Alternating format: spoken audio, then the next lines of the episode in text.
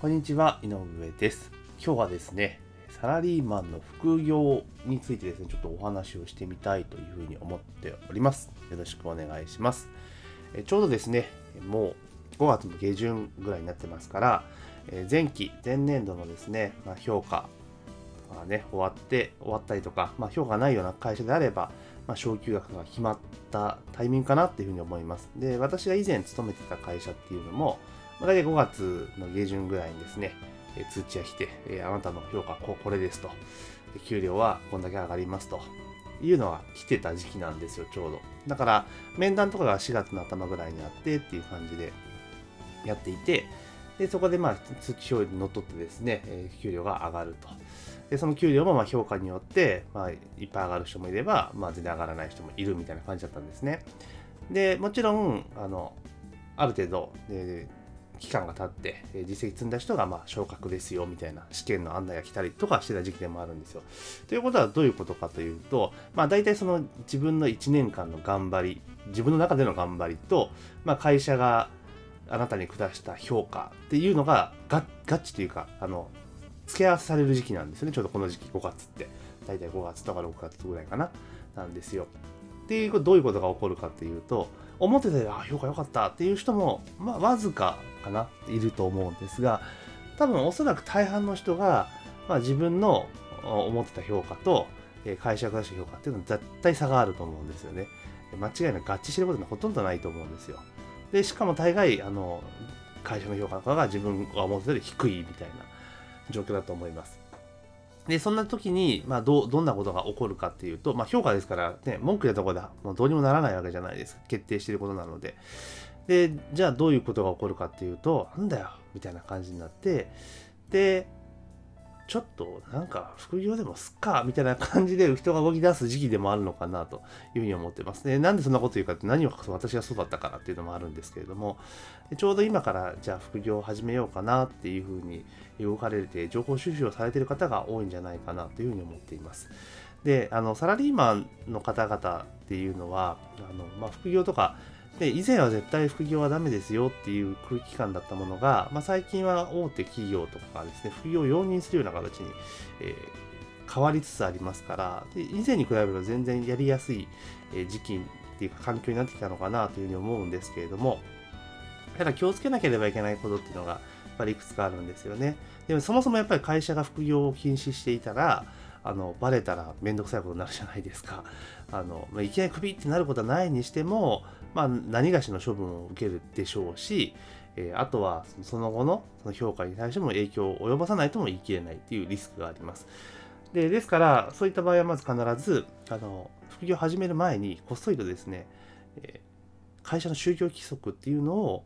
あの調べるっていうのが一番ポイントかなというふうに思います。で私の場合も、え当然ですね、私の場合先に調べなくてもすぐに始めちゃったんですけれども、え途中からですね、ちょっとこれはままずいなと思ったので、就業規則を調べたんですよね、会社の。えそうすると、あの明確に副業は禁止っていうふうに書かれてなかったんですよ。で、やっちゃいけないことが書かれていて、まあ、要は、同業他社と業に雇用されるとか、要は、競合関係になるような仕事はしちゃいけませんよっていう話と、あと、他社に雇用されるのはダメですよとか、あと、他社の役員に就任することはダメですよみたいな感じのがいくつかあったんですよ。だから、じゃあ自営で商売するのはダメとは明確には書いてなかったんですよね。もちろんその競合となる、え商売をしちゃいけないのは事実ですけれども、じゃあそうじゃないインターネットの関連のビジネスだったらこれ全然ありだなっていうふうに思って、それそれを調べてからもうガンガン行くようになったかなっていう経緯があります。ですから、あの、基本はい一旦ですね、そのやっぱリスクがありますから、あの調べた方が、まあ、ぶっちゃけバレないっちゃバレないんですけれども、ただ、あの一回調べといた方が安全かなっていうふうに思います。あともう一点は気をつけなければいけないのが、やっぱりインターネットを使って、そのビジネスをしようとかお金を稼ごうとか思った時って、意外に結構、その、ちょっとやり込めばですね、それなりに収入って上がってきちゃうんですよ。上がってきちゃうんですね。で、なんか思ってたより稼げちゃったってことが多くなってくるんですよ。で、まあまあ、ラッキーラッキーで終わればいいんですけれども、やっぱりですね、あの、日本のサラリーマンってあの、源泉徴収が基本なので、あの確定申告したことない人結構多いと思うんですよね。で、副業で得た収入っていうのも、その例えばあの20万円を超えたらあの申告義務が発生するんですね。税金ほとんどかかんないんですけど、実際の問題。ただ申告しなければいけないんですよ。で、これ申告してないとちょっとめんどくさいことになるので、あの必ず確定申告が必須になってくると。で、これ気をつけなきゃいけないのが、例えば20万円っていう話になった時に単純にその例えばアフィリエイトとかの報酬で20万円を超えたっていう、アフィリエイト報酬が20万円だったら、20万円、20、例えば5万円だったら申告しなきゃいけないのかっていうと、実はそうじゃなくて、例えばアフィリエイト報酬が25万だとするじゃないですか、1年間の。で、その報酬を得るために使った費用ってありますよね。例えばネットビジネスであれば、なんだろう、パソコンなインターネットの使用料とか、月額いくらとか払ってますよね。あとスマホ代とか、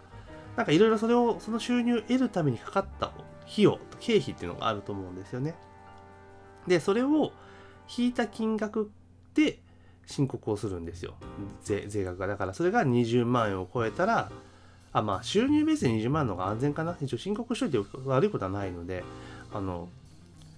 それが20万円を超えたら、まあ、税金が発生するぞという話なんです。だから、その経費っていう部分をちゃんとさっぴいて考えなきゃいけないということだけ頭の片隅に置いとかないと、不用意に申告しちゃうこともあって、だから税金を納めすぎちゃったりすることもあり得るので、まあ、それ気をつけた方がいいかなというふうに思ってます。でもな、あの最初は雑所得がからスタートしていくような感じになって、まあ、徐々にですね、事業所得に切り替えていくっていうところになります。であと、まあ、税金のところでですね、まあ、気をつけなければいけないのが、まあ、マイナンバーが入ってきて、うん、いろいろありますよね、不況暴れちゃうんじゃねえかってなると思うんですけど、ただ、私が今ちょっと思うに、これはまああくまでもあの推論ですけれども、あのマイナンバーができたからといって、即に副業がバレるってことはないような気がするんですよ。でよくあの会社に副業がバレるっていう、その税金周りでバレるっていう一番の大きなところっていうのは、住民税のあの額のところなんですよね。例えば、あの、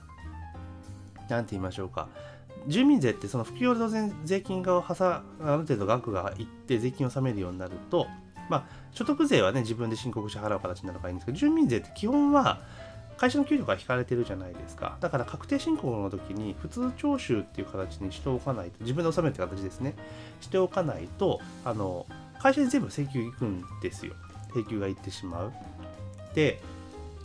でもどうになるかって言いますと